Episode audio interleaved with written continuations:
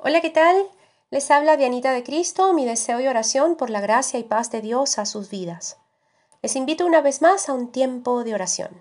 Vamos a leer en la carta a los Gálatas, capítulo 5, versículo 16 en su primera parte, que dice así, Andad en el Espíritu.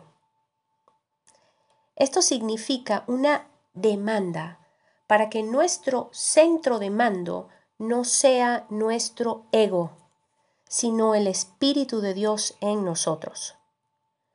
La semana pasada di por culminada la serie de mensajes enfocados a lo que somos como hijos e hijas de Dios, y con ello las bondades, derechos y responsabilidades que eso significaba para todos nosotros, que eso significa para todos nosotros. Entonces pensé, debería hablar acerca de esos rasgos que deben evidenciarse en nosotros como hijos e hijas de Dios. Recordemos que al creer y recibir a Jesús como Señor y Salvador de nuestras vidas, Él nos da su Espíritu, promesa de Dios para todo aquel que cree en Él. Bien, la pregunta es, ¿está el Espíritu Santo en nosotros?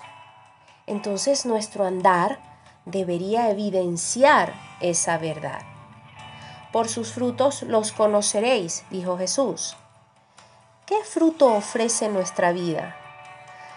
La Biblia nos dice que el, que el Espíritu Santo tiene un fruto. El fruto del Espíritu Santo es amor, gozo, paz, paciencia, benignidad, bondad, fe, mansedumbre, templanza. Dice la palabra que contra tales cosas no hay ley. Es decir, existen leyes contra muchas cosas, pero no hay ley contra la producción del fruto o semejanza a Cristo para los hijos de Dios.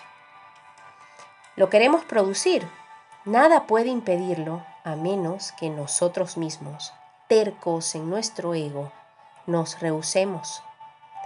El versículo que les comparto hoy dice que andar en el Espíritu conlleva a no satisfacer deseos carnales. Pero no se me asusten, esto no quiere decir que no tenemos derecho a que nuestro cuerpo tenga placer. Lo que quiere decir es que quien manda no es el cuerpo, sino el Espíritu Santo en nuestro ser. El Espíritu de Dios nos guiará a toda verdad, dijo Jesús, y esto significa que Él nos guiará a todo lo verdaderamente bueno, puro, loable, virtuoso y necesario para nuestras vidas. El Espíritu Santo es quien nos convence de aquello que no nos conviene, de aquello que está mal o que nos hace daño. Andar en el Espíritu, entonces, insisto, significa que nuestro centro de mando esté controlado por Dios. La semana pasada les decía que un hijo e hija de Dios debía dar testimonio de que estaba plenamente justificado y era plenamente salvo de una eternidad sin Dios. Sí y solo sí, su confesión de fe era consona con su estilo de vida. Hoy, palabras más o menos, estoy recordando eso y vamos en las próximas semanas a hablar de ese fruto que debemos evidenciar en nuestras vidas. El fruto del Espíritu es eso, uno.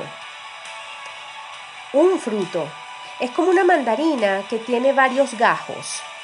El fruto del Espíritu tiene nueve rasgos, que les repito, amor, gozo, paz, paciencia, benignidad, bondad, fe, mansedumbre, templanza o dominio propio. Como les dije, de esto estaré compartiéndoles en los próximos tiempos de oración. ¿Cuáles estamos evidenciando? ¿Cuáles definitivamente no tenemos? ¿Cómo podemos producirlos?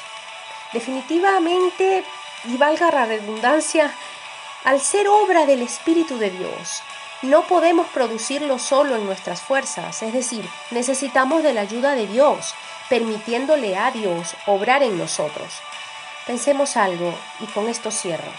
Aquellos que son presa fácil del enemigo son quienes, lejos de colocarse la armadura de Dios, es decir, estar bajo su voluntad y señorío, tienen una alma dura para con Dios. Un alma dura para con Dios es lo mismo que andar plena y únicamente en la carne, dándole rienda suelta a un carácter que no refleja en lo absoluto semejanza a Cristo. La invitación para usted y para mí es, hoy y siempre, andar en el Espíritu, evidenciando así que, sí, realmente somos hijos de Dios. Que así sea en el nombre de Jesús. Amén y amén.